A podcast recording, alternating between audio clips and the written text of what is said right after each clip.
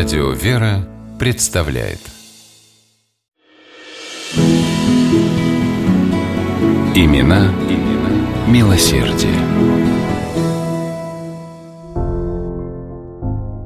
Августовским утром 1888 года девятилетний Коля Цветков, сын диакона из села Никольское Звенигородского уезда Московской губернии, сидел на чердаке своего дома и, зарывшись в мягкое, теплое сено, что-то усердно чертил карандашом в тетради.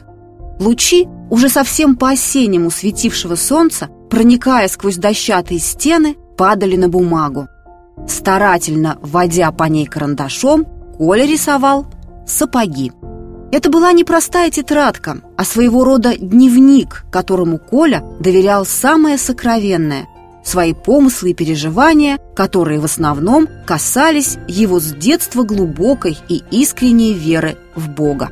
Мальчик записывал впечатления от церковных служб, делал пометки, отмечая детали богослужения. Коля мечтал стать священнослужителем. В сентябре ему предстояло отправиться в духовное училище.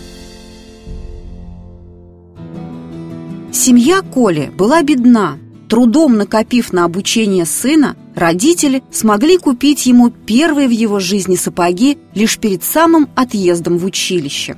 Одним словом, о том, что такое постоянная нужда, Николай знал с самых ранних лет. Вот почему, окончив училище, а затем духовную семинарию в Сергиевом Посаде и став диаконом в Воскресенском соборе города Волоколамска, он дал себе слово помогать нуждающимся. Молва о милосердном диаконе Николае Цветкове быстро разлетелась по округе. Люди знали, случись у кого беда, отец Николай первым придет на помощь, отдаст последнее. Погорельцам он передавал одежду, продукты и вещи первой необходимости, а вдовевшим женщинам посылал деньги. В лютые морозы бедняки не раз получали от отца Николая дрова – когда сгорел дом солдатской вдовы, жившей неподалеку от отца Николая, он приютил старую женщину и впоследствии помог ей устроиться на новом месте. С большим вниманием относился диакон Николай Цветков к священникам и другим служителям собора.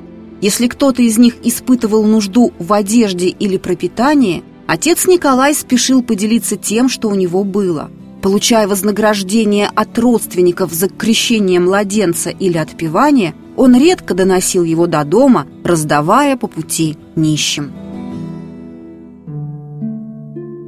На дворе тем временем был уже 1923 год. Пришедшие к власти большевики объявили религию опиумом для народа. Начались гонения на верующих и священнослужителей. Деятельность диакона Николая Цветкова постоянно помогавшего людям не только в духовных, но и материальных нуждах, привлекла внимание местных чекистов. Он был арестован. Милосердие диакона Николая Цветкова, его готовность прийти на помощь нуждающимся, новая власть трактовала как пагубное влияние на несознательную бедноту. Отца Николая приговорили к трем годам исправительно-трудового лагеря. Сибирь, нетопленный брезентовый барак, непосильная ежедневная работа. Но и там отец Николай сам не падал духом и находил возможность поддерживать других. Частенько случалось, что его скудный лагерный паек доставался соседям по бараку. «Я могу терпеть, а они нет», — говорил отец Николай. Диакон Николай Цветков был расстрелян на Бутовском полигоне 27 сентября 1937 года.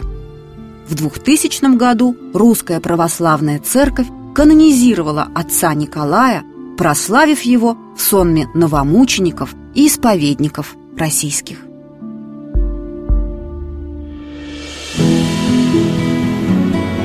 Имена, имена милосердие.